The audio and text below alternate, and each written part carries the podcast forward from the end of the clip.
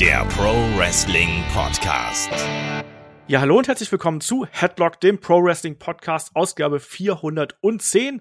Wir sprechen heute über den SummerSlam 2021. Es gibt die Preview zur größten Party des Sommers. Mein Name ist Olaf Bleich, ich bin euer Host, bei mir der ist der Kai. Wunderschönen guten Tag, Kai. Hallo. Ja, es ist eine vollgestopfte Wrestling-Woche, lieber Kai, oder? Also, wir haben WrestleMania, äh, WrestleMania, wir haben den SummerSlam vor der Tür, wir haben ähm, AW Rampage vor der Tür, CM Punk, der klopft schon an quasi, also besser geht's doch gar nicht.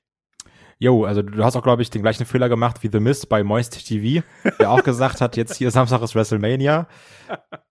Aber ich glaube, dass, also der, dieser Versprecher kommt ja nicht von irgendwo. Es wird jetzt ja schon wirklich so aufgezogen wie WrestleMania. Also, das soll hier die, die große Bühne, die große Party werden. Ich hab da Bock drauf, das ist ganz gut, aber es ist schon wirklich, wie du sagst, wir haben eine ziemlich vollgefüllte Wrestling-Woche. Erst Raw, dann gibt's noch NXT, es gibt noch AEW haben wir da noch, dann noch SmackDown, dann Rampage, SummerSlam und was ich ja die ganze Zeit komplett vergesse, wir haben ja auch noch am Sonntag Takeover. Yo, das haben wir auch.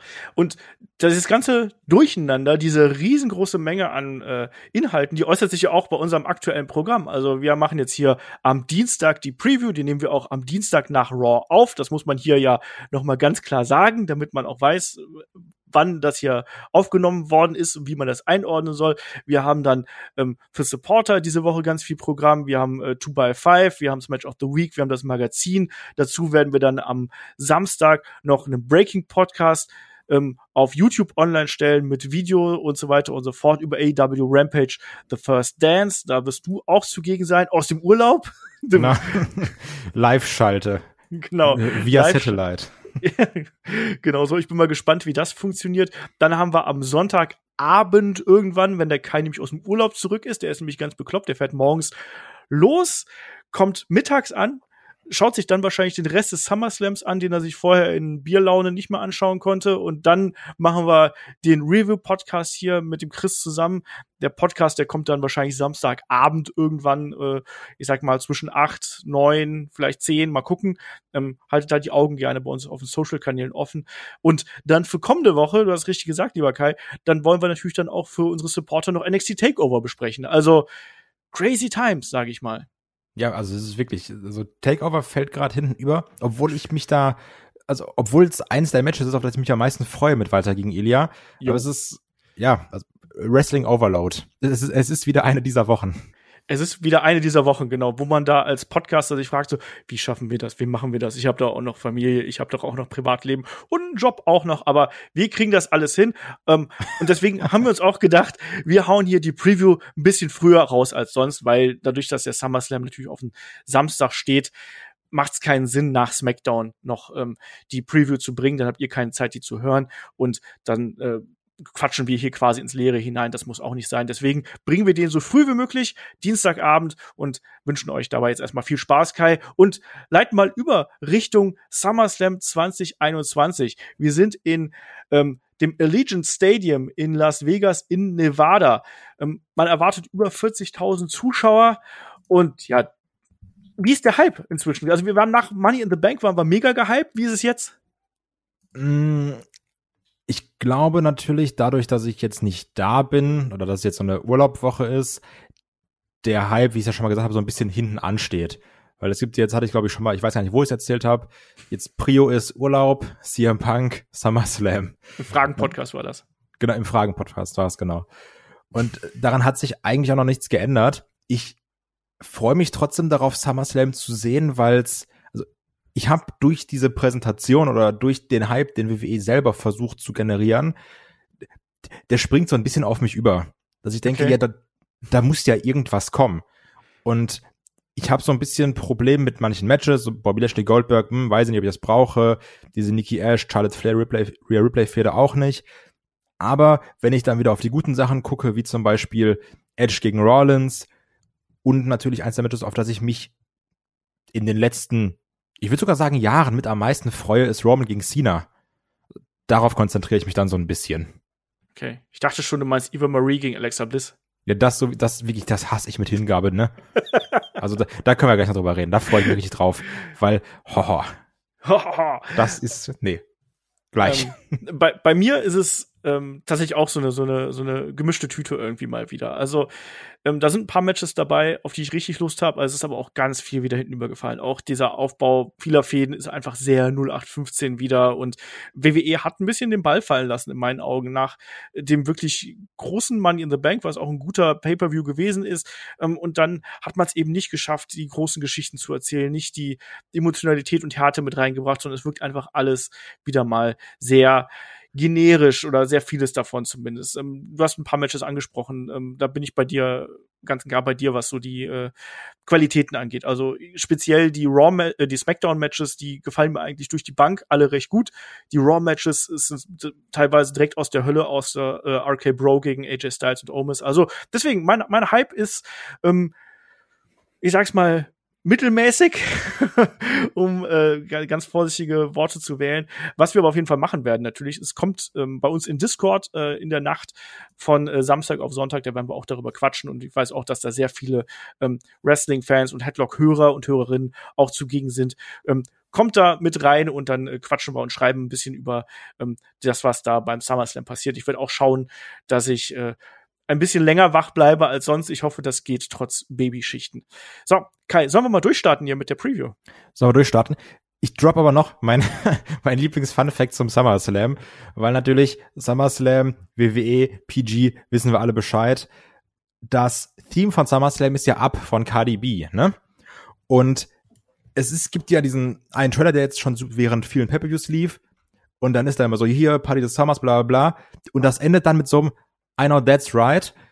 Und die Line, die da vorkommt, oder für Leute in deinem Alter, das, was davor gesagt wird, ähm, ist einfach WWE PG, ne? Muss man sich vorstellen. Ist im normalen Lied die Line Broke Boys don't deserve no pussy. Und das finde ich mega witzig. Dass das einfach in dem WWE-Theme ist. so, ich dachte, weil du dich damit identifizieren kannst. Nee, bin ja stinkereich seit Headlock. Ach so, okay. Ähm, ich lasse das mal unkommentiert. Ja. Das ist wirklich, ich finde es, ich mag es einfach, wenn WWE immer so Themes nimmt und das dann gerade so zurechtschneidet, wie sie es halt eben brauchen. ja, wie die Zuschauerreaktion. Wie die Zuschauerreaktion oder noch eine andere Sache, über die ich mich gleich noch bei Roman Reigns gegen John Cena aufregen möchte, wenn man gewisse Sachen, die anscheinend anzüglich sind, rausschneidet. Ja, auch das. Starten wir durch in die Preview. Also, wie gesagt, wir nehmen den Podcast hier am Dienstag nach Raw auf. Es ist noch keine Kickoff-Show angekündigt. Im Gegenzug gibt es zehn Matches derzeit auf der Card und nach Raw sind ja auch unter anderem das Match um die Tag Team Titles bei Raw zwischen AJ Styles und Omus und RK Bro auf der einen Seite hier klar gemacht worden und eben auch das Match zwischen Eva Marie und Alexa Bliss auf der anderen Seite. Auch das hat vielleicht Kickoff-Show-Material. Deswegen, Kai, fangen wir doch damit gleich an. Eva Marie gegen Alexa Bliss. Die Geschichte dieser beiden Damen inklusive Doudrop und Lilly geht jetzt ja auch schon einige äh, ja, Wochen zurück. Immer wieder die Segmente äh, im Playground mit Alexa. Jetzt zuletzt haben wir gesehen, wie Doudrop alleine da gewesen ist und Alexa besucht hat. Die haben sich am Anfang ganz gut verstanden, dann irgendwie jetzt inzwischen nicht mehr. Doudrop hat sich Lilly geschnappt und hat dann ganz hypnotisiert und ähm, ja irritiert die Puppe wieder weggestellt und Alexa hat nur gesagt, ja, das dachte ich mir doch. Und Alexa kündigt an, dass ihr die Evolution, die wird jetzt enden, lieber Kai. Wenn das keine hitzige Fehde ist, dann weiß ich es auch nicht. Ja, das ist eine dieser Sachen, wo uns dann Leute manchmal auf dem Discord schreiben oder auch in YouTube-Kommentare, ihr wollt doch immer, dass Stories lang erzählt werden. Und das wird jetzt hier zwar lang erzählt, aber das macht's nicht besser. Das ist so ein bisschen das Problem dabei. Ich muss aber auch sagen, dass ich das hier aus Bray Wyatt Gründen natürlich noch mal beschissener finde. Dass ich jetzt immer, wenn ich, also die kann da nichts für, die macht ihre Sache immer noch gut, müssen wir nicht drüber reden, trotzdem nervig, dass immer jetzt, wenn ich Alexa Bliss on dem Playground sehe, mir denke, nee, ist auch geil, dass wir dafür Bray Wyatt verloren haben. Und dann werde ich immer sauer. Ich weiß, das hängt nicht miteinander zusammen, aber trotzdem ist einfach so. Die Assoziation ist da und regt mich dann auf. Aber auch diese ganzen Alexa, Bliss, Lilly Sachen, das nicht gut. Also das ist wirklich schon peinlich, wenn ich es wirklich mit dem Fiend vergleiche. Da waren auch immer Sachen, die waren so 50-50. Manche fand man, fand man cool, manche waren auch so ein bisschen unangenehm oder um es modern zu sagen, cringe. aber jetzt gerade bei Lilly mit diesem, dann zwinkert die Puppe da oder sowas, das, das kann ich mir nicht angucken, ne? Ich finde das alles wirklich nur peinlich. Ja, Eva Marie ist ja auch wieder so ein strittiger Charakter. Alexa ja, Bliss, du hast gerade angesprochen, die macht aber das schon noch gut. Also ich gucke ihr da gerne dabei zu, weil ich das Gefühl habe, dass sie da Spaß dran hat. Aber die Feder an sich müssen wir nicht drüber reden, die müssen wir auch gar nicht schön reden. Die ist halt ziemliche Grütze natürlich. Und was erwartest du dir hier von dem Match? Bekommen wir überhaupt ein Match? Weil Eva Marie ist ja bislang auch nicht gerade dafür äh, bekannt, dass sie hier die großen Kämpfe bestritten hätte äh, seit ihrem Comeback.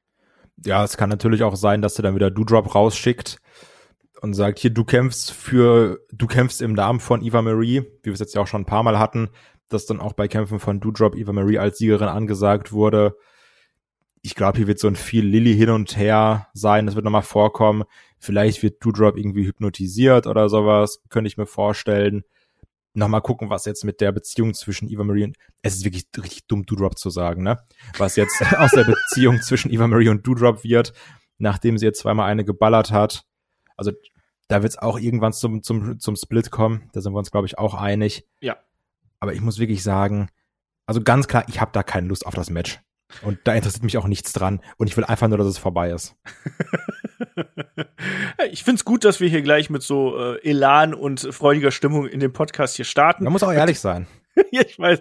Ich, mich interessiert jetzt auch nicht. Aber wahrscheinlich äh, wahrscheinlich ist es dann doch irgendwie auf eine komische Art und Weise witzig, was mhm. dabei rauskommt. Aber ähm, ich glaube, das Interessante hier ist wirklich dann auch, ähm, was wird mit Drew Drop und vielleicht eben auch der Split, der ist ja schon seit Beginn an quasi angedeutet, dass die beiden ja keine guten Freundinnen sind, also Eva Marie und Drop. Also die Zwistigkeiten zwischen den beiden, die waren ja von Anfang an da und vielleicht ist das jetzt ja der Weg, den man hier gehen möchte. Ich weiß es nicht, aber das Match an sich ist eben auch da relativ nebensächlich. Äh, ich tippe jetzt hier einfach mal darauf, dass Alexa Bliss gewinnt, äh, ob jetzt gegen Eva Marie oder Doudrop, das werden wir abwarten. Ich sag einfach mal, dass Eva Marie doch wieder irgendeine findige äh, Geschichte vorweisen kann, dass sie nicht antritt und dann muss Doudrop äh, hier ran. Und äh, am Ende ist es dann Alexa Bliss durch Hypnose, Action, durch Voodoo Power, was auch immer, die dann hier den Sieg davon trägt. Was glaubst du? Sehe ich ganz genauso. Okay, dann machen wir weiter mit was Erfreulicherem, nämlich dann dem Match um die WWE Raw Tag Team Championship.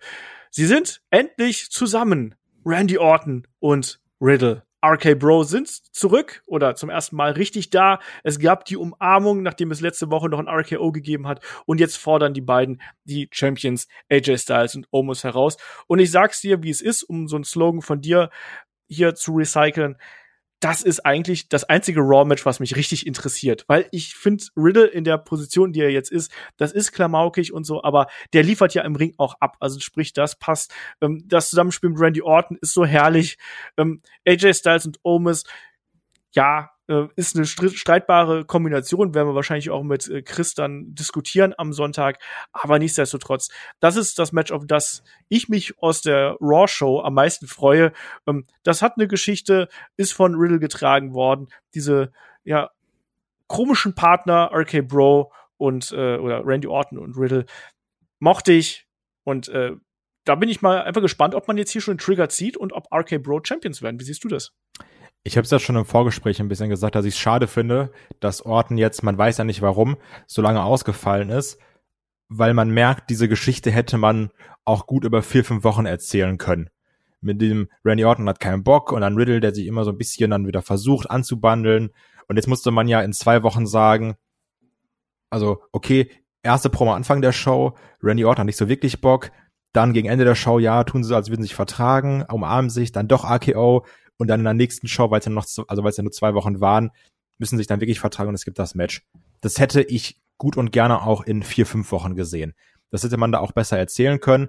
Jetzt musste man das Ganze natürlich so ein bisschen rushen, finde ich aber nicht schlimm, weil es ist, so wie du gesagt hast, letzte Woche und auch diese Woche war es mit Abstand das unterhaltsamste bei Raw. Wenn man jetzt provokativ ähm, sprechen möchte, könnte man auch sagen, es war das einzig unterhaltsame bei Raw. Was natürlich nicht ganz stimmt, gibt immer noch ein paar witzige Sachen, aber das Ding hier trägt es auf jeden Fall. Also auch ein Riddle. Ähm, also ich finde es wirklich krass, wie, wie traurig man den Namen Randy sagen kann. Oder, oder dann auch da steht und sagt, oh Mann, weißt du, ich bin einfach traurig. Also das ist sehr, sehr gut. Aber auch Orton macht's fantastisch, weil ich finde, du merkst auch einen Orten an, dem macht das Spaß. Ich finde, ja. du siehst immer bei einem Orten, ob dem irgendwas Bock macht oder nicht. Und hier siehst du, der Finn hat auch schon witzig. AJ und Almus spielen einfach ihre Rolle. Man muss natürlich auch sagen, gerade nach so einer Randy Orton Riddle Promo, die jetzt nicht überragend ist, aber die einen super unterhält, merkt man dann noch mal, dass ein AJ nicht so gut am Mikrofon ist. Das ist mir jetzt in den letzten Wochen irgendwie mehr aufgefallen, dass er da so holprig ist. Aber ich bin trotzdem noch großer Fan dieser Awkward Comedy zwischen AJ und Almas, jetzt auch bei Raw zum Beispiel, wo sie dann zusammen gesagt haben, hier, das ist das Ende von A, K, Bro. Dann sagen sie es ja zeitgleich. Und AJ so, oh, guck mal, krass, wir haben es genau zeitgleich gesagt, oh, wir sind so ein gutes Team. Das mag ich dann auch wieder. Also ich habe da Bock drauf und ich musste ganz klar sagen, ich würde mir wünschen, dass AJ und Omis hier nochmal verteidigen. Weil das wird mir sonst so ein bisschen zu schnell gehen. Ja, ich finde es erstmal witzig, weil wir ja wirklich diesen Battle of the Odd Couples hier irgendwo haben. Ne? Also zwei Teams, die so eigentlich gar nicht so richtig zusammenpassen und den Zusammenhalt irgendwie so künstlich herstellen. Das finde ich dann doch irgendwie ganz, äh, ganz witzig, was man dann hier probiert hat. Ähm, ich würde mir jetzt einfach wünschen, lass RK Bro, lass die beiden Champions werden. Ähm, AJ und Omus, dem tut das nicht weh. Die dürfen dann bei Extreme Rules noch mal ran oder sowas und dürfen dann noch mal verlieren. Ich finde das eigentlich jetzt alles danach schreit, dass RK Bro, nachdem sie jetzt wieder zusammengefunden ja. haben, dass ja. die den Titel gewinnen. Und ich will, ich will äh, Riddle noch mal rufen hören, It's happening! It's, it's really happening! Also fand ich witzig. Ich mag das total gern, was die beiden da miteinander machen. Und Riddle, auch wenn es natürlich dieser Stoner-Humor irgendwo auf eine gewisse Art und Weise ist, irgendwie ist er dann doch extrem liebenswert. Aber den haben sie schon runtergeschraubt, muss man mal auch mal ganz klar sagen. Ne? Also ja. es ist jetzt, natürlich ist er immer noch da, dass er dann so outspace und irgendwas labert, aber es ist bedeutend wenig, also am Anfang war es ja nur das. Das stimmt. Ja, es ist ja auch hier die, die Bro-Love, die man hier hatte irgendwie. Ähm, nein, ich, ich mag diese Geschichte, die man hier erzählt hat. Ich fand, das ist, da bin ich auch ganz provokant, um dich dazu zu zitieren. Ähm, das ist das Beste, was Raw momentan hat. Das ist, äh, alles andere ist da schmerzhaft. Äh, um es ganz vorsichtig auszudrücken. Deswegen ähm, möchte ich aber hier sehen, wie Randy Orton und Riddle dann in einem vollen Stadion stehen und es gehen die Feuerwerkskörper hoch und vielleicht wird RK Bro per Feuerwerk an den Himmel geschrieben, Laser und schlecht animierte GIFs, die irgendwie da so in rein teleportiert werden. Das möchte ich alles sehen. Und ich will, ich, ich, ich möchte einen Titelwechsel haben. Ja, ja, ja, ja, ich glaube, es wird schon so kommen, wie du sagst, dass man die große Bühne mitnimmt. Und also ich hätte es natürlich, also ich hätte einfach gerne das alles ein bisschen länger gesehen, weil mir das ja. sehr viel Spaß macht. Aber es ist so, wie du sagst, es wird höchstwahrscheinlich danach auch weitergehen. Dann hatte AK Bro einfach die Titel und dann können sich damit so ein bisschen freuen. AJ und Omos werden dann weiter angreifen. Und ja, doch schon. Also es, es wird AK Bro sein. Und ich hab da Bock drauf. Das, das wird, glaube ich, ein spaßiges Tag-Team-Match. Weil man muss auch sagen, jetzt bei äh, Raw auch das Match zwischen AJ und Riddle, das war gut. Ja, klar. Also, das, das war stark. Ja.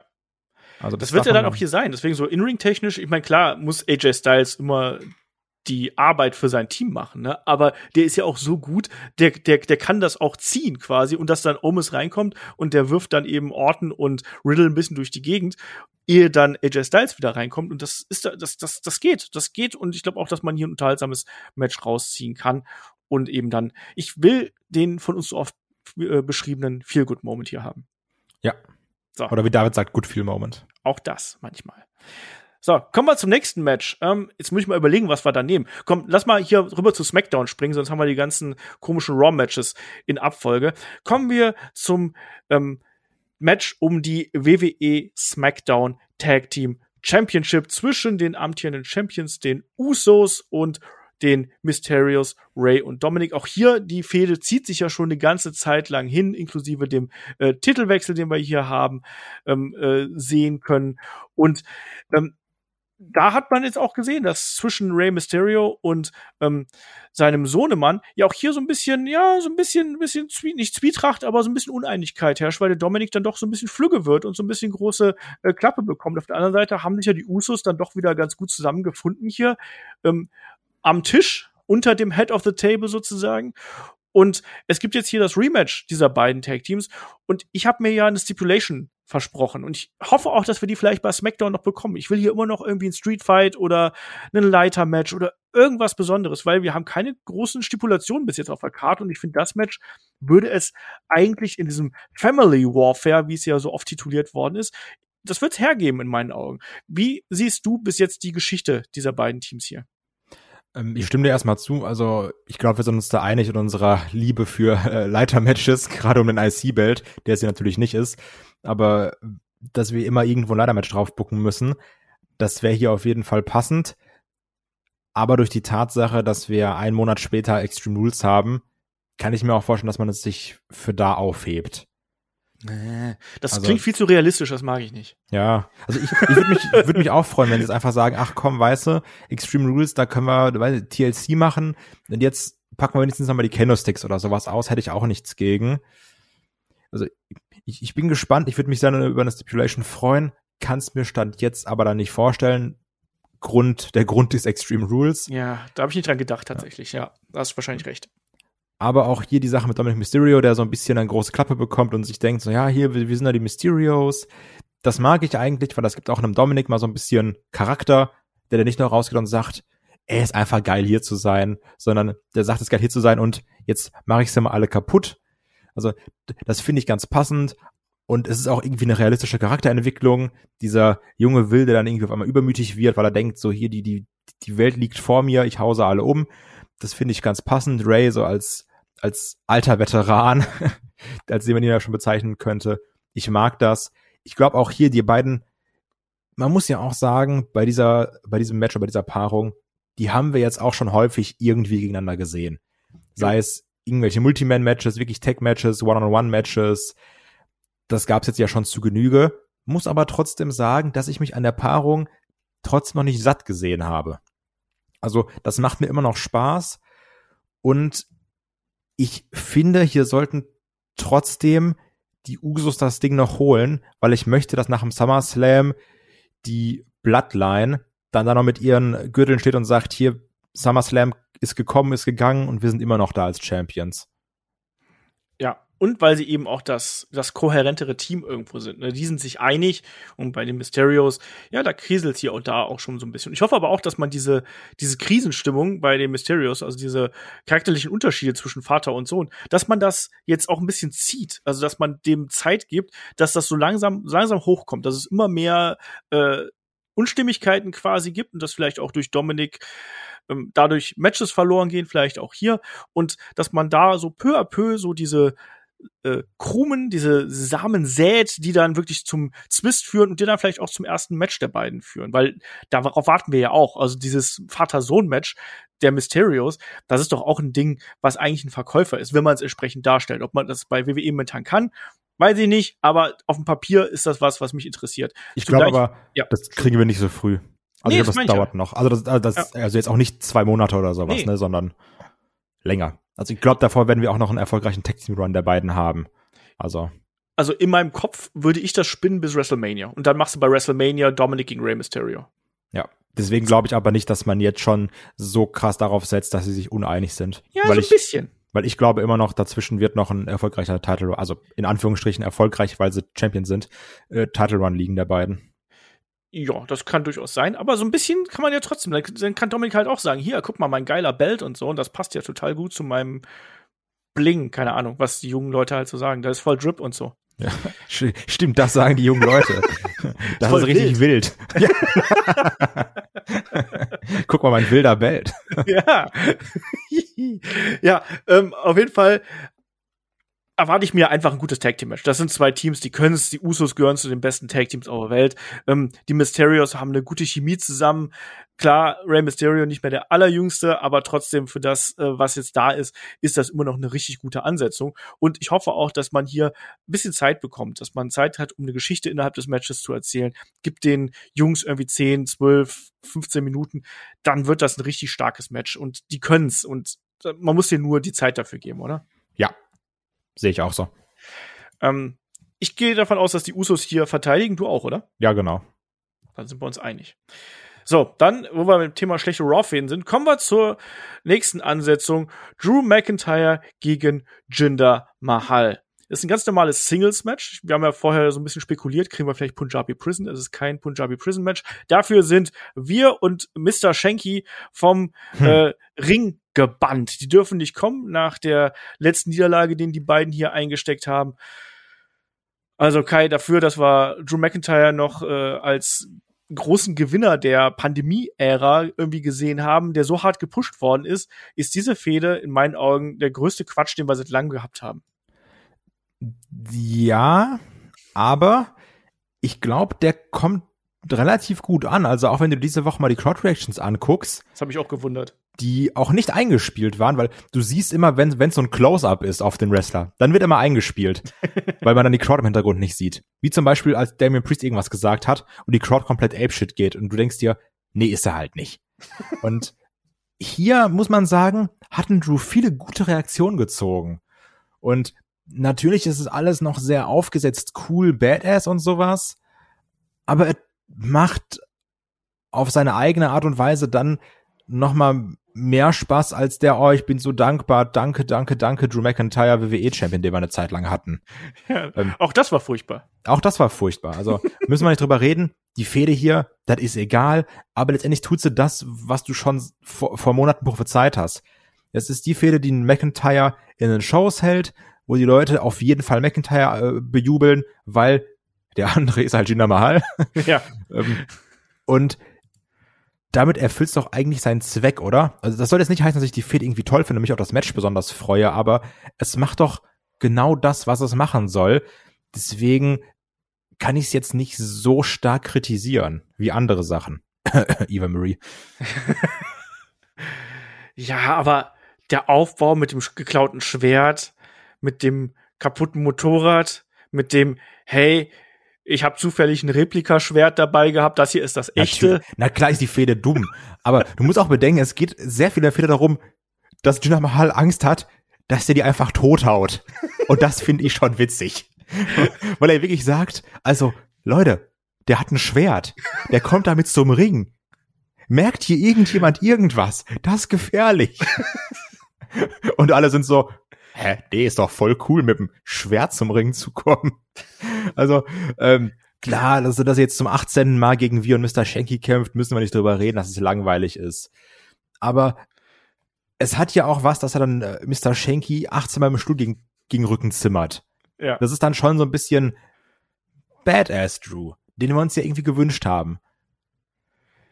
Ja, aber gegen ein wehrloses Opfer. Ja, ist doch geil, wenn man auf Schnauze hauen, richtig. Wir sind hier nicht in der Nordkurve, Kai.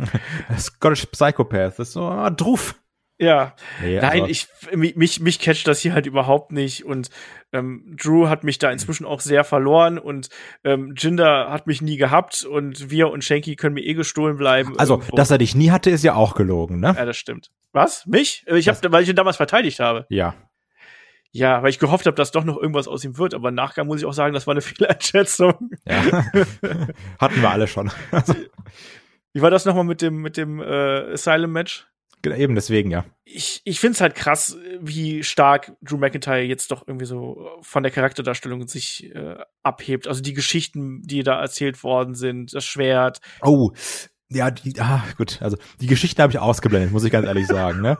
Die Geschichten ziehen alles nochmal immens runter was ich jetzt hier hoffe, mal so, äh, um das Positive nochmal zu sehen, die beiden kennen sich ja und die beiden mögen sich ja auch und so. Und jetzt kann man halt hoffen, dass daraus ein hart geführtes Match entsteht, ähm, wo es ordentlich zur Sache geht. Aber ich befürchte, das gibt's hier nicht.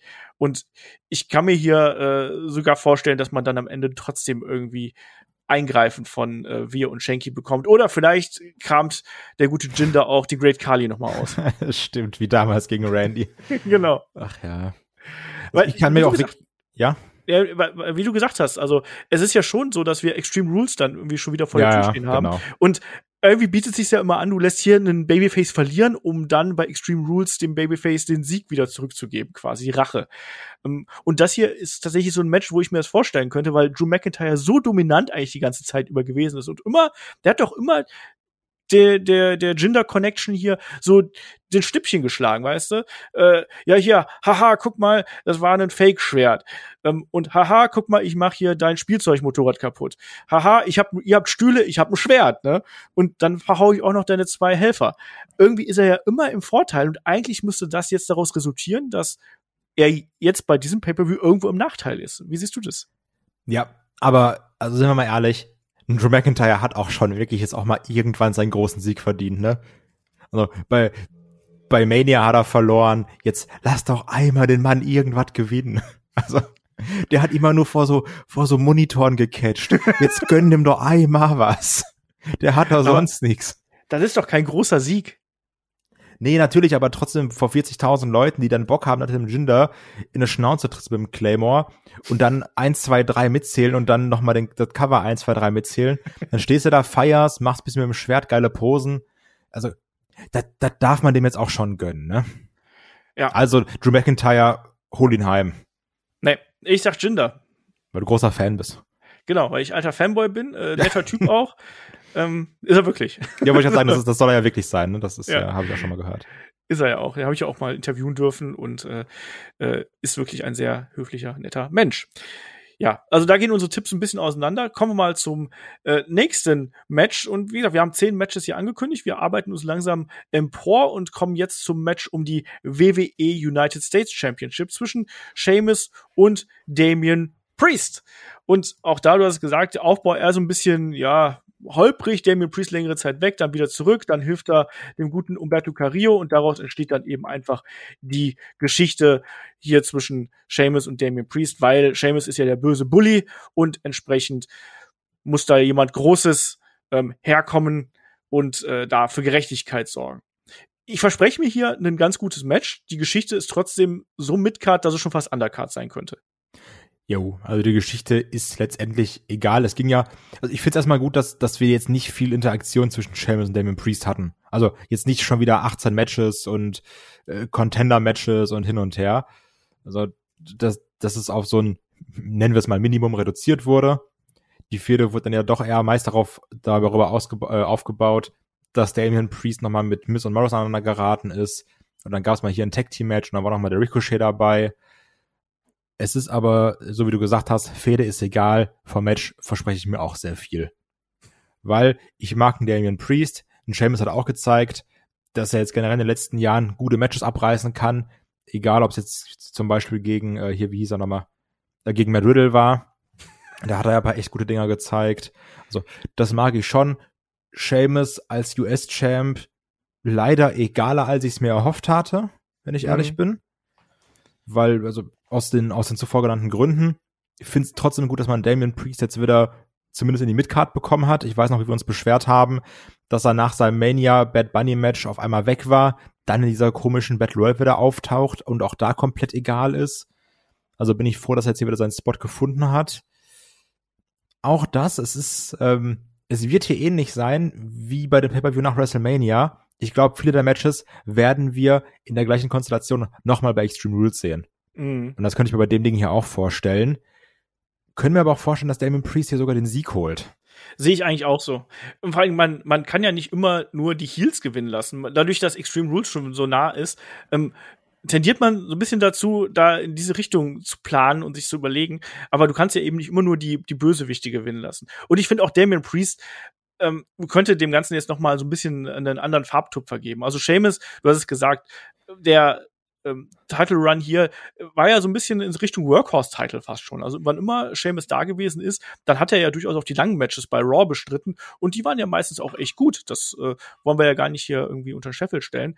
Ähm, aber trotzdem, glaube ich, dass er hier eher derjenige sein wird, der dafür sorgen wird, dass Damian Priest wirklich in der Midcard ankommt und sich da etabliert. Und das ist, glaube ich, auch die wichtige Position, die Seamus hier hat. Deswegen gibt den beiden hier zehn Minuten, lass Seamus das machen, was er nee, am besten schon 15. Macht. Ja, ja, von mir ist auch 15. Ich glaube da nur nicht dran, dass man denen äh, so viel Zeit gibt. Ja, okay. Also war, ist Wunschdenken, ne? Ja. Ähm, aber lass die hart arbeiten miteinander. Das sind beides gute Wrestler, das sind beides Big Men, die aber auch gut worken können. Entsprechend sollte das eigentlich was, was äh, Interessantes hier im Ring geben, wenn das zwischen den beiden klickt.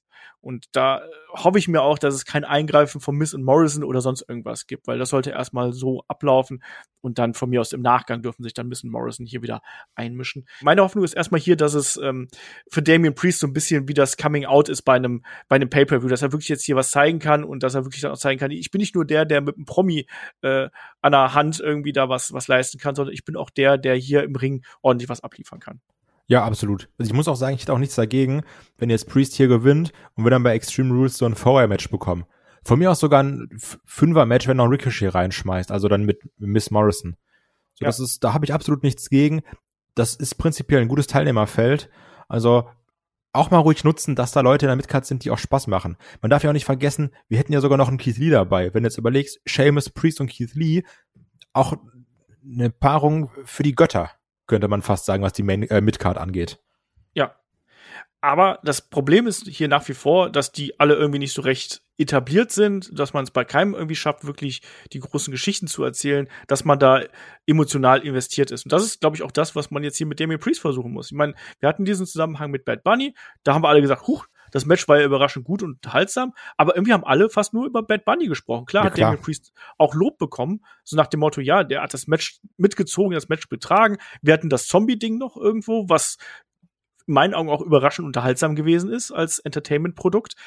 Ähm, aber irgendwie muss der noch ein bisschen mehr etabliert werden, dass der ein bisschen greifbarer wird. Und ich hoffe, dass diese Fehde und diese Geschichte, die wir jetzt hier haben, dass die ein bisschen dazu beitragen kann. Bis jetzt ist das noch nicht so richtig gelungen. Das merkt man ja auch an den Zuschauerreaktionen, wie du schon angesprochen hast. Ähm, vielleicht kann Titelwechsel da ein bisschen was für bedeuten, dass er ein bisschen Damien Priest ein bisschen besser davon profitiert. Mal gucken. Vielleicht kann dann hier der Gürtel dann doch den Wrestler machen, weiß ich nicht. Mal gucken. Ja, bin gespannt. Ich sag, weil ich es mir auch wirklich wünschen würde, Damien Priest. Okay, ich auch. Ich bin da auch ganz bei dir und hoffe auf einen Titelwechsel.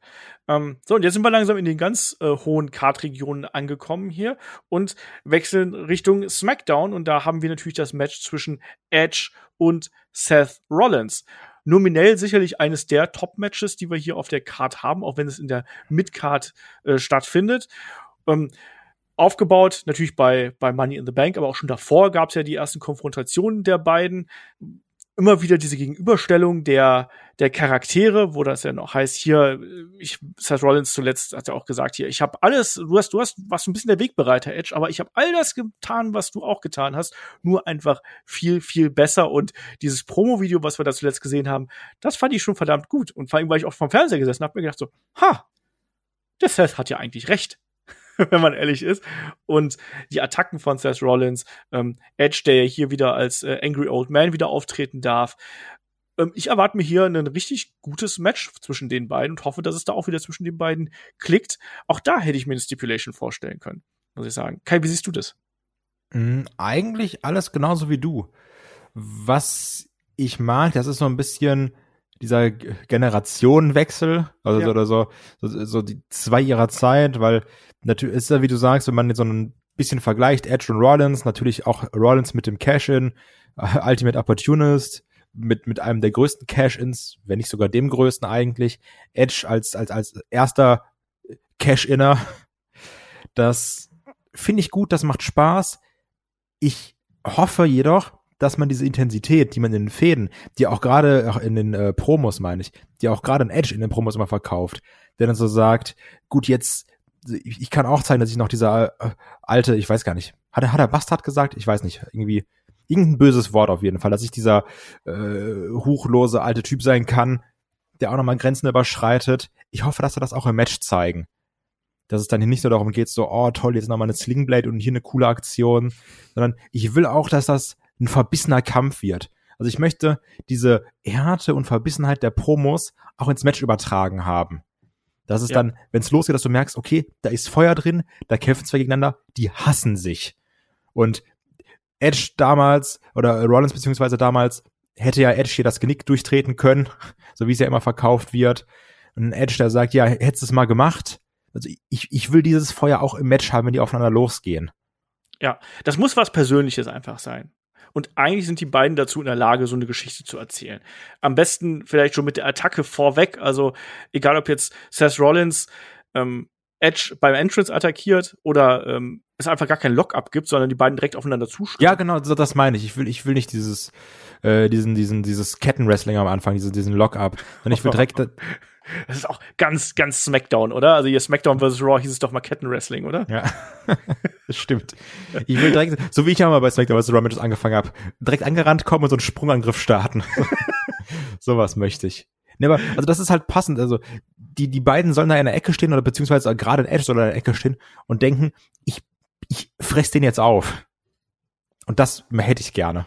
Er hat ja hier auch was zu beweisen, ne? Also es ist ja, meine, es ist immer die Geschichte für Edge irgendwie, dass er immer derjenige ist, der jetzt zurückgekommen ist und der sich hier nochmal was beweisen will und muss. Und auch den Fans und hier in dem Falle auch Seth Rollins, seinem Gegner, was beweisen möchte. Nämlich, dass er eben noch nicht der, das alte Eisen quasi ist, dass er noch nicht der ist, der jetzt hier nochmal so einen, ja, so einen netten Run irgendwo bekommt, weil, weil er halt eben noch ein großer Name ist.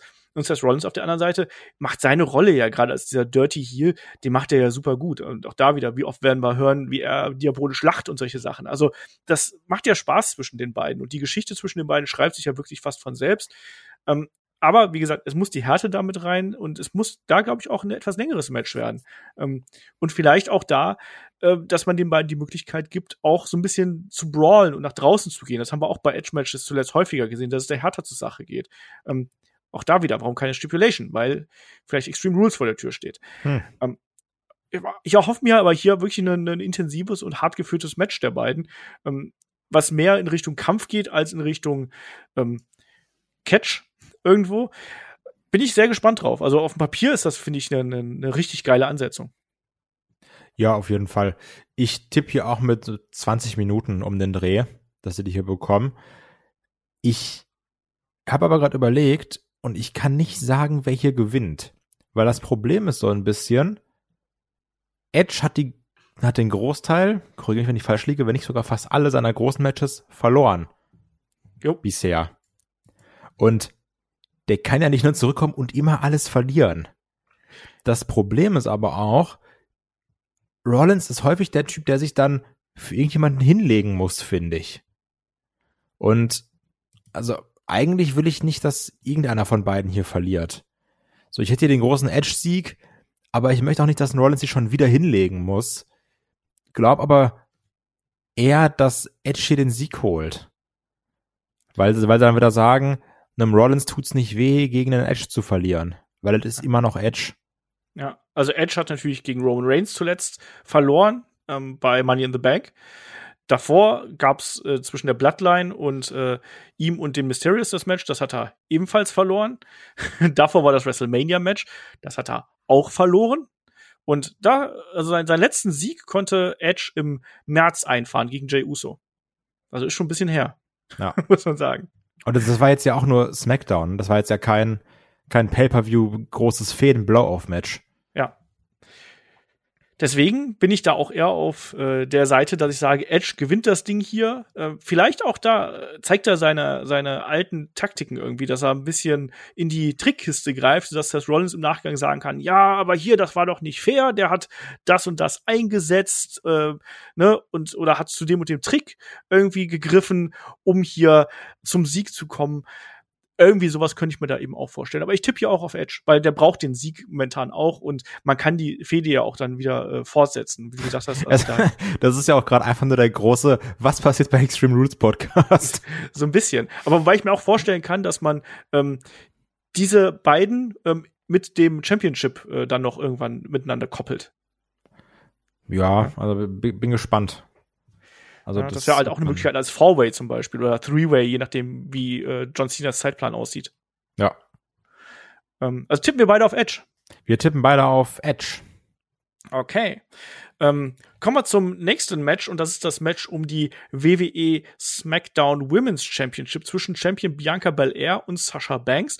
Und da gab es in den letzten Tagen ein bisschen, ja, Unsicherheit, Kai, ob denn dieses Match stattfinden ähm, sollte, weil da gab es ja, also war ja ein Match äh, festgesetzt äh, für eine Show und ja, plötzlich äh, hieß es in South Carolina war das damals und auch in äh, North Carolina waren es waren zwei Matches, ähm, die da festgesetzt waren. Und plötzlich hieß es, ähm, die sind äh, auf äh, von unforeseen circumstances, also unvorhergesehenen Ereignissen, sind die abgesagt worden. Und jetzt gab es dann eben schon ähm, so ein bisschen Angst bei den Fans, dass ja, der SummerSlam, ähm, das war letzte Woche, ne? Und dass jetzt beim SummerSlam eben diese ganze äh, Geschichte jetzt hier nicht zu einem äh, Full Circle kommen wird. Dann gab es Informationen vom äh, Pro Wrestling Insider. Mike Johnson hat gesagt, ähm, wir haben mit äh, Quellen gesprochen bei WWE, aber ähm, bis zu dem Punkt gab es keine Neuerungen dafür und es ist noch nichts bestätigt, ähm, was das irgendwie, was die Absage dieses Matches irgendwo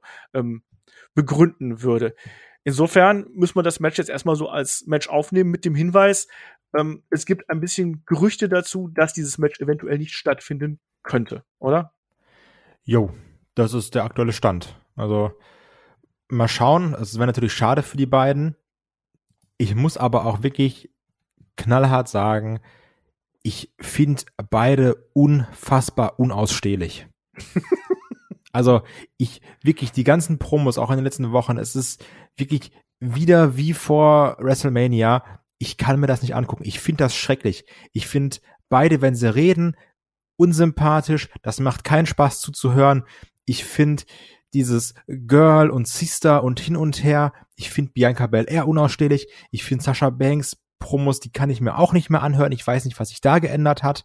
Ich finde das, also das lebt für mich nur davon, dass ich alles ausblende und denke, da stehen gerade zwei super talentierte Frauen. Also mit die talentiertesten Frauen, die das WWE Damenroster zu bieten hat im Ring und kämpfen gegeneinander.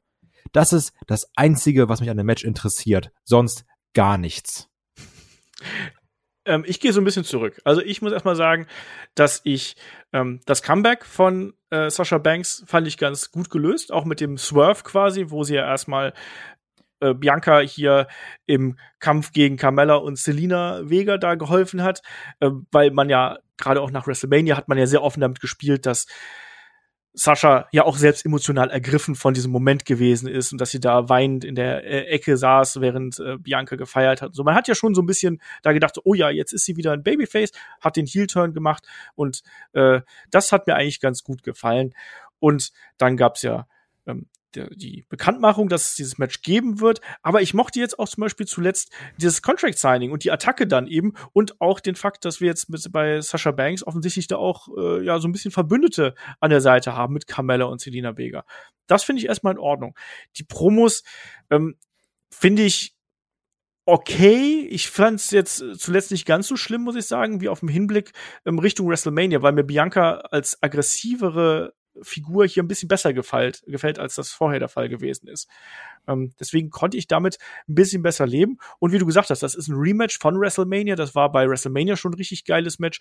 Und genau das erwarte ich mir hier auch, weil jetzt auch äh, von Biancas Seite ein anderes Motiv da ist. Bei WrestleMania war es ja eher dieses Motiv mit, ich möchte meinen Breakthrough haben, ich will jetzt hier diesen großen Moment haben. Jetzt ist es plötzlich persönlich geworden. Sascha ist gegen sie geturnt, hat sie hinterrücks attackiert, hat sie mit ihrem Zopf gewürgt. Das geht ja alles gar nicht. Und ähm, da ist jetzt mehr Feuer drin. Und genau das möchte ich jetzt hier eben auch sehen. Ähm, und plus es ist eben ein Rematch und es ist, ja, ich finde es von der Matchpaarung her echt äh, spannend und ich fand den Aufbau ähm, in Ordnung bis gut. So, Punkt. Was erwartest du dir vom Match? Also ich sehe das alles übrigens anders. Ich finde das alles ganz schlecht. Und da gibt es auch für mich nichts Schönes zu reden. Aber es sind ja zwei verschiedene Meinungen einfach, ne? Also ich wirklich, ich, ich lass mir lieber von Drew McIntyre 20 Geschichten erzählen über Loch Ness, als mir eine Promo von den beiden anzugucken. das, ich finde das alles furchtbar. Und da gibt's auch nichts schön zu reden. Also für mich persönlich. Aber vom Match erwarte ich mir trotzdem sehr, sehr viel. Weil ich habe es schon gesagt, die beiden, die können es. Und das haben sie schon bei Mania gezeigt. Und ich erwarte auch hier, dass es wieder zeigen. Ich hoffe, dass es nicht so wie beim Mania-Match ist, weil da hat man den beiden am Anfang angemerkt, die sind so ein bisschen nervös und die müssen sich erstmal finden, auch so ein bisschen überwältigt von ihren Gefühlen. Ich hoffe, dass sie in diesem Match schneller in diesen vernünftigen Gang reinkommen, in den Fluss reinkommen. Dann kann das auch auf jeden Fall noch mal besser werden als bei Mania. Ja, ähm, ich glaube, es wird anders als bei Mania werden, eben gerade auch, weil, glaube ich, auch Bianca hier eine andere Rolle darstellen muss. Ich glaube, dass sie da aggressiver und wütender zu Werke geht und nicht so sehr auf dieses Showcasen ähm, schau wird, sondern dass das anders werden wird. Und eventuell bekommen wir ja auch noch Eingriffe. Also je nachdem, wie diese Connection mit äh, Vega, Carmella und Banks da irgendwo zusammenarbeiten und ob das eine Connection wird. Auch hier wieder der Hinweis, wir nehmen den Podcast am Dienstag auf, sprich, wenn ihr den Podcast am Samstag hört, wir haben SmackDown hier an der Stelle nicht gesehen, logischerweise, weil wir kein DeLorean haben. So, aber trotzdem, äh, du, mag, du magst das nicht mögen, irgendwie, wie die beiden das hier aufgebaut haben. Ich fand's besser äh, als, als äh, vor WrestleMania, weil da war es mir zu sehr auf diese Respektschiene und alles Mögliche. Jetzt hier ist ein bisschen mehr Feuer drin und deswegen bin ich da wirklich gespannt drauf und freue mich vor allem auf das Match, weil, wie gesagt, beide haben schon tolle Matches gegeneinander abgeliefert. Das wird hier garantiert auch wieder äh, so sein, garantiert mit äh, kleinen Fragezeichen dahinter, weil man weiß nie genau, was passiert wir hoffen, dass es stattfindet. Ich glaube, das kann man hier schon mal äh, so sagen, weil dieses Match tut auch der Card gut und das kann man auch nicht so schnell wieder kompensieren irgendwo. Wer ist denn hier dein Pick? Mein Pick ist Bianca Belair. Ja, meine auch, glaube ich. Tue ich mir ein bisschen schwer mit. Ich, auch da wieder, ich will nicht zu sehr Richtung Extreme Rules bucken ähm, und dann schon zu überlegen, sagen, ah ja, vielleicht dann irgendwie eine Aufgabematch der beiden oder so. Mit, äh, wir stricken Sascha Banks auch so einen Zopf an den Kopf oder so. Ja, dann können sich beide gegenseitig peitschen und würgen und so. Hätte auch mal was. Nein, ich tippe auf Bianca Belair und äh, wie es dann äh, in der ganzen Geschichte weitergeht, das werden wir dann sehen. So, drei Matches haben wir noch hier auf der Karte. Wie gesagt, zehn Matches insgesamt. Ähm, kommen wir zum nächsten Damenmatch, dem Triple Threat Match um die WWE Raw Women's Championship zwischen Champion Nikki Ash, ASH, und ähm, Charlotte Flair und Rhea Ripley.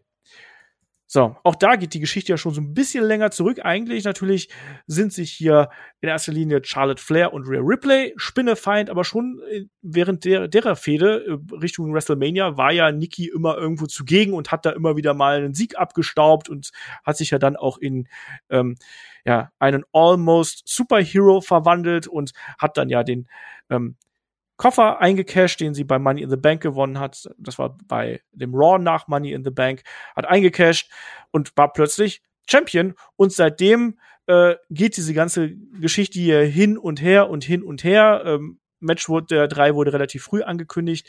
Ich muss sagen, das ist halt so eine typische Ping-Pong-Fehde hier, oder? Also da gewinnt mal die eine, mal die andere und äh, jetzt zuletzt haben vor allem Charlotte und Rhea gewonnen und Nikki sieht so ein bisschen aus wie die etwas aggressivere Verliererin. Wie siehst du hier die Fehde insgesamt? Also ich muss sagen, in irgendeiner Art und Weise oder Form habe ich die Paarungen mit Nikki Ash, Charlotte Flair und Ripley wirklich in den letzten zwei Monaten häufiger gesehen als meinen eigenen Opa im Corona-Jahr. Ne? Das ist wirklich ganz schlimm. Also wir hatten ja schon diese Beat the Clock Challenge, wo es dann hin und her ging. Genau. Also wirklich, also ich, das, das ist wirklich unfassbar, wie oft ich Nikki Ash gegen Charlotte Flair und Rhea Ripley gesehen habe. Und dann hast du noch Tech-Matches und hin und her. Also, mein Problem ist, den Cash-In von Nikki fand ich gut und spaßig. Nikki Ash, der gönne ich das von ganzem Herzen. Charlotte Flair, sowieso talentiert, müssen wir nicht drüber reden. Rhea Ripley, auch verdammt talentiert, müssen wir nicht drüber reden. Auch wenn sie geisteskrank abgekühlt ist, seitdem sie jetzt da angekommen ja. ist.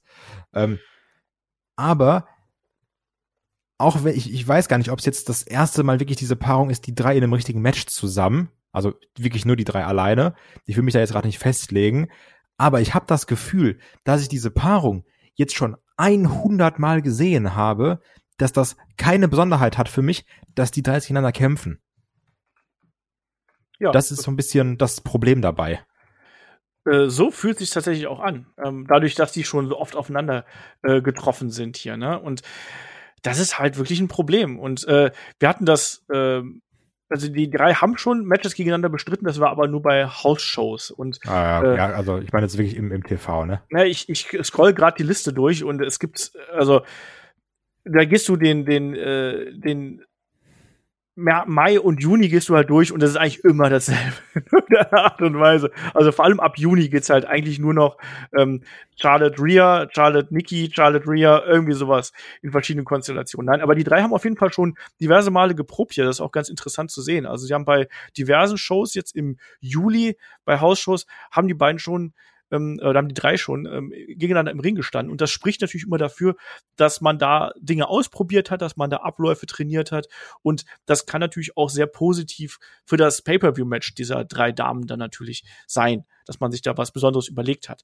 Ähm, ich glaube, vom Talent äh, aller drei müssen wir uns jetzt da nichts vormachen. Also das sind alles talentierte Frauen, die können das alle.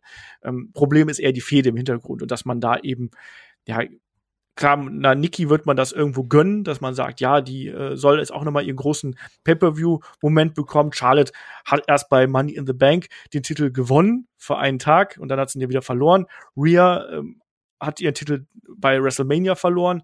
Also irgendwo ist das alles ähm, eine ne merkwürdige Kiste und eine festgefahrene Kiste, vor allem die äh, WWE sich ja selber ähm, ja zugebrockt, äh, eingebrockt hat.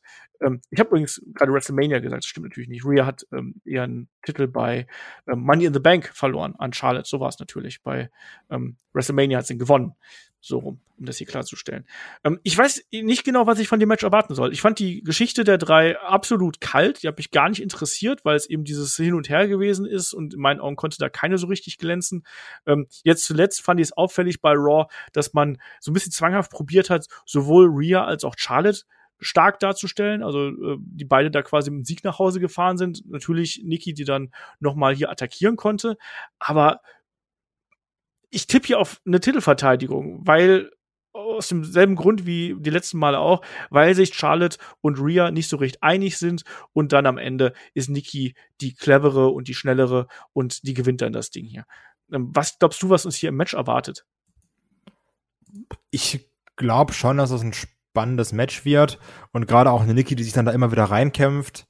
Also weil ja Charlotte Flair und Rhea äh, schon in Anführungsstrichen so die, die Powerhouses der Division sind und Nikki natürlich auch dann körperlich hier so ein bisschen unterlegen ist. Aber es passt dann ja auch zum Gimmick, dass er sagt, hier, Leute, lasst euch nicht unterkriegen, immer weiter kämpfen. Und ich glaube auch, dass es hier ähnlich ist. Ich habe aber so ein bisschen die Angst, dass es eins dieser ähm, Three-Way-Matches wird, wo immer eine Person draußen ist. Mhm. Dieses Eins gegen Eins und dann einer liegt so lange draußen, kommt dann rein, dann wird einer rausgeschmissen, dann wird er Eins gegen Eins. Weil, sind wir mal ehrlich, die Eins gegen Eins haben wir jetzt schon bei Raw oft genug gesehen. Also, das ist aber trotzdem meine Befürchtung. Ja, möglich. Andererseits, wie gesagt, die sind diverse Male gegeneinander angetreten. Ich hoffe, dass man sich da ein bisschen was überlegt hat, dass eben gerade sowas nicht passiert. Ähm, spannend ist natürlich auch die Konstellation um Charlotte Flair, ne, die jetzt ja zuletzt bei ähm, Shows von WWE nicht zugegen gewesen ist, stattdessen bei äh, Triple Mania äh, zugegen war, um da Andrade zu unterstützen und Ric Flair. Also das ist auch wiederum so eine Komponente, ob man sich jetzt fragen muss, ja, wird vielleicht Charlotte dafür bestraft? Also sprich, gewinnt sie hier nicht? Ähm, ist sie vielleicht sogar die eindeutige Verliererin hier, wird sie klar gepinnt von Nikki Ash äh, im, im Match, was dann wahrscheinlich so die größte Überraschung wäre. Ähm, plant man im Nachgang vielleicht mit einer Fehde Nikki gegen Rhea? Ähm, wohin geht's dann im Nachgang für Nikki? Das sind auch solche Geschichten, die man sich da äh, fragen muss, ähm, ob da auch Backstage, ob es da irgendwie ein bisschen kriselt, ob sie da irgendwelche Probleme zu befürchten hatte. Ja, ähm, ich tippe ja einfach Titelverteidigung. Wie ist bei dir? Durch die Triple Threat Stipulation gehe ich auch davon aus. Also es wird auch kein klares Ding, sondern vielleicht springt sie irgendwie auf, auf eine drauf und dann ist es ein Einroller oder weiß ich nicht, Charlotte Flair macht gerade den, den Figure Eight und dann räumt sie so kurz ab und dann pinnt sie Rare Ripley. Also irgendwie sowas wird das sein. Ein Abstauber quasi. Ein Abstaubersieg. So ein, so ein The Miss-Sieg. Ja, schauen wir mal, ähm, was das gibt. Äh, wir haben noch zwei Matches auf der Karte und das sind hier die großen Titelmatches der Herren. Da haben wir zum einen das Match um die WWE Championship zwischen Champion Bobby Lashley, begleitet von MVP, und Goldberg. Goldberg nach Money in the Bank zu WWE zurückgekehrt und hat natürlich dann gleich die, ich sag mal, Open Challenge von äh, Bobby Lashley hier angenommen, hat gesagt, hier, ich bin der Nächste in der Reihe, hat noch seinen Sohnemann mitgebracht, der jetzt äh, auch mal so ein bisschen, ich sag mal, Wrestling-Luft äh, schnuppern durfte, der dann auch da noch mal äh, zu sehen gewesen ist und ganz schön groß geworden ist vor allem. Der hat auch. sich gemacht, ne? Also von dem kleinen dicken Jungen, der da irgendwie oberkörperfrei im Ring stand. Also das ist, der, der hat sich schon gemacht. Das muss, das muss man auch mal zugeben. Ja, Genau. Sieht aber immer noch sehr unangenehm berührt aus, wenn, wenn, er, wenn er irgendwas machen muss. Ich glaube, du hast auch ein schweres Standing, wenn der Vater Goldberg ist, muss ich auch mal so sagen. Jo. Ähm, ja, also die Storyline der beiden ist. Weil du bist so irgendwie in deinem Zimmer, so schlechte Arbeit geschrieben, kopft der erstmal so die Tür auf oder so, was war das hier mit der Sechs in Mathe? also solche Sachen, also typische Sachen im, können wir darüber so eine äh, Soap schreiben, so bei den Goldbergs zu Hause? Die Goldbergs meinst du? Ja, die Goldbergs. Und der Running Gag ist so, dass pro, pro Folge immer die Tür neu gemacht werden müssen, dass da immer Handwerker im Haus sind, weil Goldberg immer jede Tür aufköpft. da hätte ich Bock drauf. Mehr als auf das Match. Ja, es war eigentlich so eine typische Goldberg-Fehde. Ne? Goldberg nicht jede Woche da, dann mal da, mal weg, mal da, mal weg. Dann mal mit dem Spear gegen MVP, mal mit dem Spear gegen Lashley jetzt zuletzt. Und dadurch, dass Goldberg eigentlich so dominant ausgesehen hat und Lashley hier die Fehde tragen musste, also alles andere als ein schnelles, kurzes Match, also intensives Goldberg-Match, wie wir schon gehabt haben, mit Spear, Spear, Spear, Jackhammer, Jackhammer, Jackhammer und anderen Aktionen, dann Dominator, keine Ahnung was von Lashley. Ähm, auch Spear von Lashley. genau, jede Menge davon, genau. Ähm, ich erwarte mir hier wieder so einen 5-Minuten-Sprint und hoffe, dass am Ende Lashley den Titel verteidigt. Ja, also ich, das wäre ganz schlimm, wenn Goldberg hier den Titel gewinnt. Ich habe wirklich keine Lust auf Goldberg als Champion. Also so sind wir ehrlich, Lashley ist jetzt auch nicht gerade mega spannend aber ich glaube, der kann von einem klaren Sieg über Goldberg auf jeden Fall profitieren, meiner Meinung nach. Und diese ganzen Gold Goldberg-Promos, ne, das ist auch alles nicht gut. Also wir hatten es schon bei bei McIntyre, wo da irgendwas da ganz komisch gesagt wurde, weil es äh, kurz gecuttet wurde. Und jetzt auch letzte Woche wieder, wo dann MVP sagt, ja, hier sind alles Gladiatoren, aber Bobby Lashley ist kein äh, Gladiator, der ist ein, wie hieß es, Kaiju oder sowas, keine Ahnung. Ja, ja. Und dann kommt Goldberg raus und sagt im dritten Satz, ja, ja, du denkst, du bist ein Gladiator. Ich so, was? Nein! So, das hat er dreimal gesagt, dass er nicht ist. So, Opa, jetzt mach mal Hörgerät rein da. So, das finde ich alles ganz schrecklich. Und also auch diese Aussage, ja, you're the reason I came out of retirement, ne? Also, das war auch unangenehm hoch zehn. So, das, das In Richtung seines Sohnes war das aber, ne? Ja, ja, genau. Ja. Also wurde dann so, das sage ich auch immer, wenn ich nach Schalke spielen keinen Bock mehr habe und dann am Mittwoch wieder gehypt bin, ne? Dann sage ich auch, ja, you are the reason I came out of retirement. Also das war auch alles mehr als ja. unangenehm. Nee, das kacke. Also ich brauche diesen Goldberg nicht mehr. Ich finde das gut, wenn er da so die Kinder so sagt, hier komm und dann nimmt er einen Arm und dann freuen sie sich, alles schön und gut. Aber dafür muss er nicht WWE-Champion sein. nee, mir reicht das auch, mir reicht das auch. Ich, ich weiß auch gar nicht, ob das Lashley so hilft. Also, weil zumindest in meiner subjektiven Wahrnehmung hat ähm, Goldberg auch so ein bisschen diese Aura verloren, weil er jetzt inzwischen ja, einfach besiegbar ist. Nee, das stimmt halt nicht. Also, da haben wir schon mal drüber geredet. Ja, ich weiß. Und ich sage auch deine subjektive Wahrnehmung. Ja, aber deine subjektive Wahrnehmung ist falsch. nee, aber, also, du siehst es ja immer, wenn die Leute dann noch ausrasten, dann Goldberg, Goldberg, toll, toll, toll. Also, das chance sie auch auf Deutsch. ich hoffe, ich hoffe, wenn Goldberg irgendwann mal mit auf Deutschland-Tour kommt oder sowas, dass die Zuschauer dann alle Headlock gehört haben und rufen Goldberg, Goldberg, toll, toll, toll. toll. toll. der Chant, der um die Welt geht. Und ich will wenigstens Schilder sehen, bitte. Das wäre mega. Ist das nicht eigentlich der, der, der Rhythmus vom B-Team, oder? Ja, dieses B-Team, B-Team, go, go, go. Genau. Wunderbar. ja. Aber, ähm, also Lashley sollte das hier gewinnen. Also das ja. wäre ganz, ganz schlecht für. Also selbst wenn du jetzt in deiner subjektiven Wahrnehmung denkst, dass es ein Lashley nicht mal so viel bringt, einen Goldberg zu besiegen, dann dreh es doch mal um, wie es dann bei dir aussehen würde, wenn Lashley hier noch verlieren würde. Ja, natürlich. Das wäre also, halt der, der Super-GAU natürlich. Eben. Nein, und ich weiß ja auch, wir haben ja auch im äh, vor, vorletzten Podcast drüber gesprochen, über die äh, alten Namen und die großen Namen und was die noch bringen. Natürlich bringt Goldberg irgendwo einen gewissen Grad von Attention. Das hat man ja auch gemerkt im Nachgang seines Debüts und allem, was da drumherum dann eben passiert ist. Ähm, er zieht halt eben noch immer. Und wir werden auch den nächsten Personality-Podcast über Goldberg irgendwie machen, weil wir einfach auf den Bandwagon hier aufspringen, weil wir ganz gnadenlos sind. Wenn Shaggy und ich mal über die alten WCW-Zeiten und sowas äh, von Goldberg ein bisschen abziehen. Ähm, aber meine subjektive Wahrnehmung ist eben die, dass äh, Goldberg jetzt inzwischen langsam mal auch wirklich beim Retirement bleiben kann und äh, all das, also ein Titelwechsel wäre hier eine Katastrophe in meinen Augen und alles andere als ein kurzes, knackiges Match zwischen den beiden würde mich sehr, sehr ähm, überraschen. Und die geben es ja auch beide her. Ne? Also es ist, ist ja äquivalent zu Goldberg gegen Lesnar irgendwo. Ähm, Also wir hoffen uns beide eine Titelverteidigung. Wie groß sind deiner Meinung nach die Chancen auf den Titelwechsel? da ist die WWE ist 50-50. Und das meine ich sogar ernst. Ja, ja, es ist. Äh, ich hoffe es halt eben nicht. So, mal ganz, ganz kurz und knapp. Ich hoffe es nicht, ähm, aber äh, unmöglich ist es auch nicht. Ne? Gerade jetzt dann auch vor so vielen Zuschauern dann noch mal Goldberg äh, jubeln im Ring zu sehen. Auch das ist natürlich so ein Bild, was ich äh, gut machen würde, so im Archiv von WWE. Jo. Gucken wir mal. Aber wir tippen und hoffen trotzdem auf ähm, eine Titelverteidigung von Lashley. Und genau. Da, und damit sind wir hier beim Main Event angekommen. Main Event äh, steht ähm, der Universal Championship von Roman Reigns auf dem Spiel und er trifft natürlich auf den vielleicht noch größeren Comeback-Kit hier, auf John Cena. John Cena hat sein Comeback bei Money in the Bank gemacht, hat Roman Reigns hier ja erstmal konfrontiert, nachdem der ja äh, Edge besiegen konnte. Dann gab's äh, bei Raw die erste Promo in die Richtung. Roman Reigns hat den Gag mit der Missionarstellung dann eben im Nachgang gebracht, hat gesagt, hier, ähm, Cena, äh, ne, du hättest mal lieber da bleiben sollen, wo du bist. Ähm, dann kam ja Finn Balor noch dazwischen, hat sich hier dazwischen gedrängt. Der war ja dann auch relativ schnell wieder ad acta, weil dann der Baron Corbin noch mit eingegriffen hat. Und wir haben gelernt, im Endeffekt geht es nur darum, wessen Name unten auf dem Vertrag steht. Dann hat sich John Cena den Vertrag geschnappt, hat unterschrieben und damit war das Match ähm, offiziell. Und jetzt zuletzt haben wir eigentlich so ein bisschen Ansätze von dem gehabt, was wir schon 2017 mal zwischen den beiden gehabt haben. Also ein bisschen unter die Gürtellinie, ein bisschen geshootet, ein bisschen geschossen, ein bisschen äh, Real-Life-Anspielungen hier.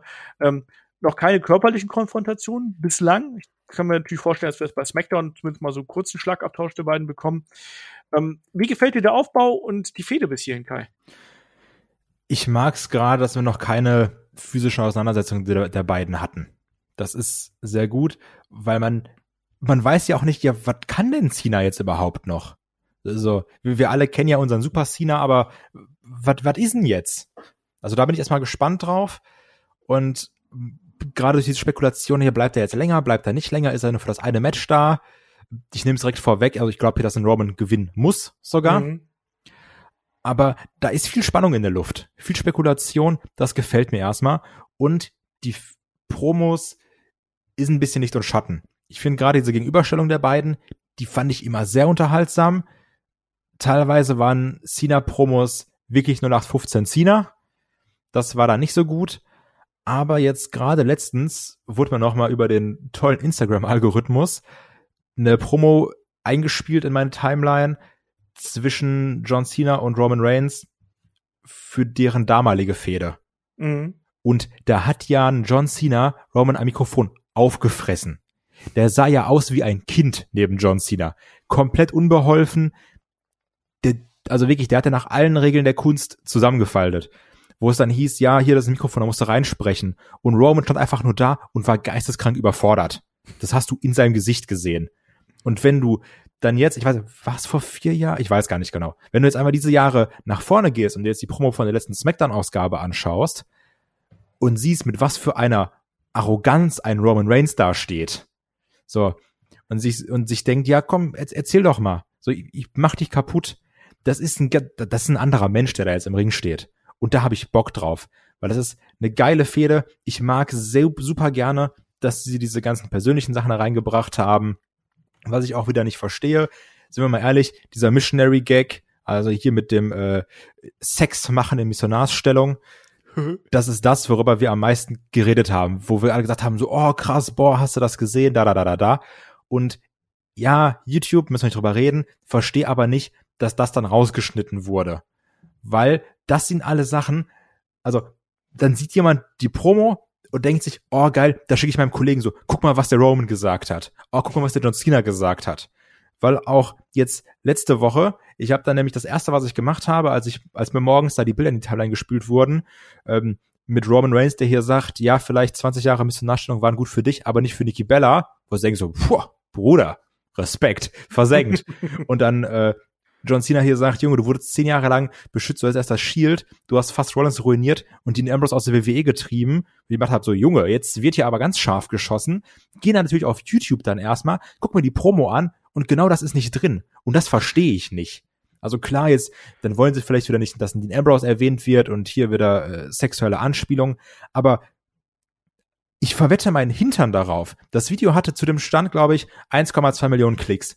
Das hätte mindestens zwei, wenn nicht sogar mehr, wenn das drin gewesen wäre. Weil das wäre doch so eine Stelle, wo du das Video siehst und deinen Freund schickst und sagst, Junge, guck mal, was die gesagt haben. Und das, also das verstehe ich nicht, wie du dich da in deinem eigenen Hype beschneidest. Ja, das ist ein bisschen merkwürdig. War, war die CM Punk-Anspielung noch dabei? Die war noch dabei, ja. Mit diesem okay. hier, mit dem, mit dem äh, blow ich dir einen Kiss, ne? Genau, blow mir ja. mal einen Kiss, Kai. Ja, ich bin, ja, super blow ich dir einen Kiss. genau, die, die, die meinte ich. Ähm, genau. Ja, das aber, aber das verstehe ich, ich nicht. Ja, da will man dann vielleicht auch nach außen hin ein bisschen äh, cleaner wirken, als man dann einfach ist. So würde ich es einfach mal äh, abtun. Aber ja, also äh, Aufbau ein bisschen ähnlich wie 2017, aber halt eben gerade bei Roman ein ganz anderes Selbstbewusstsein und äh, ja, selbst ja, und Ego auch einfach, was da an den Tag gelegt wird. Und ich glaube, das wird auch das sein, was ähm, dieses Match ganz extrem von dem von 2017 unterscheidet, weil wir einen ganz anderen Roman Reigns haben. Wir haben eigentlich natürlich einen sehr ähnlichen John Cena irgendwo, aber wir haben natürlich einen ganz anderen Roman Reigns, der der ist ja einfach äh, so gewachsen in den letzten äh, Jahren seit seinem Comeback irgendwo und hat dann da ja auch sowohl am Mikrofon als auch im Ring ganz anders ähm, sich gezeigt. Und das ist dann, glaube ich, auch das Spannende, was wir hier haben werden. Und John Cena hat ja auch in seiner Promo gesagt, er weiß genau, dass er aus Maul bekommen wird, ne? aber er braucht eben nur diesen 1, 2, 3. Und ich mochte die, die, die Promos, die wir zuletzt gesehen haben. Äh, entsprechend äh, hoffe ich aber trotzdem, dass wir hier noch keinen Titelwechsel bekommen. Also ich möchte da ganz gerne äh, Roman Reigns gegen John Cena vielleicht nochmal sehen, vielleicht dann mit Stipulation, vielleicht auf einer anderen Bühne irgendwo, ähm, einfach damit wir ähm, so, eine, so eine Trilogie zwischen den beiden haben. Ich meine, der erste Kampf hat natürlich Roman Reigns gewonnen, zweite Mal, wenn jetzt Roman Reigns wieder gewinnt, dann ist es eigentlich schon klar. Aber ich möchte nicht, dass John Cena sich jetzt hier direkt in seinem äh, ersten offiziellen Match dann den, den Titel holt. Da habe ich ein bisschen Probleme mit. Wie siehst du das? Ja, ganz genauso. Also das, das tut ja auch viel für einen Roman, wenn er noch eine John Cena jetzt auch noch platt macht, ne? Wenn dieses hier, ich habe doch gesagt, ich mache einen platt, kann mir auch vorstellen, das wird jetzt auch kein cleanes Ding. Das könnte auch wieder so ein, gerade gegen Ende, so, so ein Indie-Finish werden. Dann kommen noch mal die Usos raus und dann hier und dann noch mal ein Ref-Bump und das und das. Also, das könnte ich mir auch alles vorstellen. Aber das gibt mir wieder, also dieses Match hier mit der Fehde natürlich auch, gibt mir ich überlege gerade zum ersten Mal seit langem wieder so ein Wrestling Big Time Fäden-Feeling. Ja. Und das, das hatte ich schon lange nicht mehr in dieser Art und Weise, wo du sagst, okay, da treffen gerade wirklich die zwei größtmöglichen Superstars aufeinander. Es ist auch ein Treffen der Generation, was wir hier haben. Ja, das eben. Ich auch also so, wieder. so spannend, ne? Und äh, das macht es natürlich dann umso größer. Deswegen ist das für mich auch der klare Main Event und der wird es auch sein. Absolut. Also. Ja. Ähm, Entweder das oder Eva Marie. Nein, aber da freue ich mich auch echt tierisch drauf. Ich bin sehr gespannt auf die Zuschauerreaktion und auch hier erwarte ich mir ein langes Match. Und wie du richtig gesagt hast, im Endeffekt ist ja keines der äh, letzten Roman Reigns Matches absolut clean ausgegangen. Es gab ja immer ja. irgendwo Eingriffe und immer Attacken von den Usos, die dann unterstützt haben oder wie auch immer. Ähm, auch das wäre natürlich jetzt hier möglich. Und andere Komponente, die wir natürlich hier haben, Kai, wir haben noch Mr. Money in the Bank übrigens, den dürfen wir auch nicht vergessen. Das stimmt. Das wäre natürlich auch ein großer Moment, der ja auch momentan nicht in Besitz eines Koffers ist, was wir auch nicht äh, außer Acht lassen dürfen. Ich bin da, also ich finde, es passt hier nicht rein. Der Moment ist an sich groß genug. Ja. Ähm, da sollte man alle Beteiligten vor schützen. Das ist, glaube ich, so das Wichtige, ähm, was man hier da macht. Also ähm, aktuell, auch hier wieder, wir nehmen den Podcast am Dienstag auf, vielleicht äh, wechselt der ja, Koffer, genau. Koffer dann noch am Freitag oder so, wissen wir nicht genau. Ähm, aktuell ist ja der Koffer bei Baron Corbin und entsprechend äh, ja, nicht bei Big E, der wird sich aber sicher den Koffer wieder zurückholen. Aber egal wie, ob jetzt Corbin oder Big E, ich glaube, dass es nicht, nicht die richtige Bühne ist, um äh, Money in the Bank jetzt hier einzucashen. Wenn natürlich irgendwo ähm, spannend, gerade wenn es Big E wäre, der sich dann den Koffer zurückgeholt hat von Roman Reigns, dann auf so einer 40.000 äh, von Baron Corbin. Ja, genau. Äh, ich meinte den Titel von äh, ah, okay. Genau. Oder sich dann den Titel von, von Roman Reigns auf so einer großen Bühne holt. Ähm, das fände ich dann irgendwie schon ganz interessant. Aber ich glaube, dass das hier eher für sich stehen sollte und nicht durch Money in the Bank dann noch äh, instrumentalisiert werden sollte. Mal gucken. Ja. Ähm, wer gewinnt hier? Roman Reigns. Ja, bin ich auch dabei. Ich möchte das noch nicht sehen. Aber gerne, gerne nicht clean und gerne nach einer großen Schlacht und nach ganz viel Drama und Big-Time-Feeling vor allem. So, Kai, da sind wir durch. Da sind wir durch. Das, das ist, ist die Card, äh, wie es jetzt steht. Genau, das ist ja, also das ist dann die Frage, kriegen wir noch irgendwas mit hier King Nakamura und äh, Apollo Crews oder sowas, vielleicht noch in der Kickoff-Show, wird sich zeigen bei SmackDown. Gibt's wieder eine coole Twitter-Ankündigung. Muss auch sagen, wenn wir jetzt durchgegangen sind, es ist wirklich so ein 50-50-Ding. Also auf die großen Matches habe ich Bock, auf natürlich AJ Styles gegen Almas auch. Ähm, aber so ein Roman und John Cena, Edge und Rollins, das sind für mich so die, die Hauptdinger des SummerSlams. Und also, sind wir mal ehrlich, wenn mir jetzt jemand vor ein paar Jahren gesagt hätte, du hast hier diesen Roman auf der Karte, nicht den von damals gegen John Cena, du hast Edge gegen Seth Rollins, hätte ich gesagt, alles klar, kaufe ich, Rest ist mir egal. ja, also das ist schon ein starkes Aufgebot, was WWE hier präsentiert und das ist eine starke Card. Ähm, ich hoffe, die, ja. da, dass es wieder in diese Richtung geht. Fädenaufbau mäßig, dafür aber Pay-per-View gut. Ja, ähm, das ist nämlich genau das, was ich, was ich gerade noch ansprechen wollte. Der, der hin, die Hinführung mal wieder eher so mittel bis schlecht. so, je nach, je nach Feder. Also da war einiges dabei, das hat durchaus Spaß gemacht, gerade bei SmackDown. Das war solide bis gut sehr oft. Bei Raw war dagegen äh, eher so die untere Güteklasse vertreten. Aber ich glaube, wir können uns da auf einen guten SummerSlam freuen und vor allem dann auch mit großer Präsentation, mit über 40.000 Leuten, mit Feuerwerk und allem drum und dran irgendwo. Und ich glaube, das wird dann eben auch das sein, was ähm, diesen SummerSlam hervorhebt, plus dann eben dieser Main Event, den wir haben mit Reigns gegen Cena. Und da möchte ich auch sehen, wie diese Arena explodiert. Ich will sehen, dass die beiden da in der Mitte des Rings stehen gib mir den, gib mir den Hogan Rock Moment, ja. wo die beiden dann sich anstarren und dann nach links und rechts schauen und du siehst die Zuschauer im Hintergrund, wie sie jubeln das wollen wir doch. Und das ist doch auch ein Teil vom Wrestling. Und ich glaube, das ist auch das, was man dann hier mitnehmen kann. Äh, auch wenn natürlich äh, am Wochenende noch andere große Ereignisse mit Gänsehaut-Garantie äh, bevorstehen könnten, Kai. Abwarten, ne? Es, es bleibt, es bleibt spannend.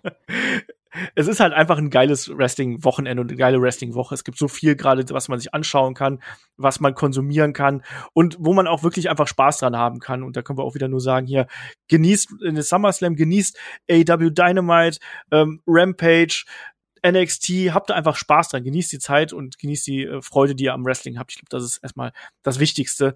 Und ja, uns wird man dann auch wieder hören, Kai. Genau, also mal gucken. Es wird sich äh, zeigen, werden wir. Das Schlimmste wäre jetzt ja so, okay, kein CM Punk, Goldberg gewinnt. also das, äh, die, die, die, äh, die Ereignisse werden darüber bestimmen, in welcher Laune und mit welcher Euphorie wir podcasten. Dann sprechen wir so in zehn Jahren, ist dann so unter Wrestling-Fans, weißt du noch, das Wochenende, als Goldberg Champion wurde und CM Punk nicht zurückkam. Das ist so wie ist das, der, der schwarze Donnerstag oder sowas, dieser ja, eine, dieser, dieser Börsencrash oder was das war. Keine Ahnung, ja, das auf jeden Fall. Wunderbar, genau. Und dann hier, wie gesagt, im Free Feed hört ihr dann auf jeden Fall die Review am äh, Sonntagabend. Äh, planen nachmittags, später Nachmittag irgendwie aufzunehmen, damit ihr den Podcast wahrscheinlich so gegen acht, neun, aller spätestens werdet ihr den dann bei euch im Feed haben oder bei euch bei YouTube haben. Aber pro YouTube am Samstag werden wir dann auch ein Breaking-Video zu den Geschehnissen bei AEW Rampage haben, was da passiert ist. Das wird dann recht kurz und knapp werden. Für unsere Supporter gibt's dann auch die Spur entsprechend als Podcast ganz dreckig einmal äh, reingeladen. Und da werden wir uns dann auch wieder hören. Und wenn ihr noch mehr von uns haben möchtet, dann natürlich gerne bei Patreon bei Steady vorbeischauen. Da gibt's aktuell auch jede Menge Content. Wir haben jetzt eigentlich ab äh, heute jeden Tag was. Also da gibt's jede Menge zu hören. Wir haben Match of the Week, wir haben das Magazin, wo wir dann auch noch mal ein Update bringen können, sprich wenn zwischen der Aufnahme dieses Podcasts und Freitagmorgen noch irgendwas passiert in Richtung Card oder sonst irgendwas, dann können wir dann darüber sprechen. Das Magazin gibt's auf Patreon und Steady für ähm, Unterstützer ab der Champion-Klasse. Unterstützt uns da gerne, wenn ihr uns mögt. Unterstützt uns gerne, wenn ihr hier möchtet, dass wir weiterhin so wunderbaren und detaillierten Content hier online stellen können. Und Kai, an der Stelle, glaube ich, können wir uns dann nur verabschieden, oder? Genau. Also wenn ihr dann Samstag seht, irgendwie Headlock Video Breaking News Rampage geht 15 Sekunden, dann wird da ungefähr drin vorkommen, ja, CM Punk war nicht da, alles Kacke. Und wenn das Video länger ist, dann wisst ihr Bescheid. Ja, also das wird, das wird spannend sein äh, zu sehen. Also wie gesagt, wir leben in einer guten Zeit, äh, Wrestling-Fans zu sein und das hatten wir schon sehr lange nicht mehr. Da gab es auch sehr viel einerlei, was wir gehabt haben und jetzt ist äh, wieder einiges geboten und ich glaube, das kann man dann auch genießen. In dem Sinne sage ich äh, an der Stelle wie immer Dankeschön fürs Zuhören, Dankeschön fürs dabei sein und bis zum nächsten Mal hier bei Headlock, dem Pro Wrestling Podcast. Macht's gut. Tschüss. Tschüss.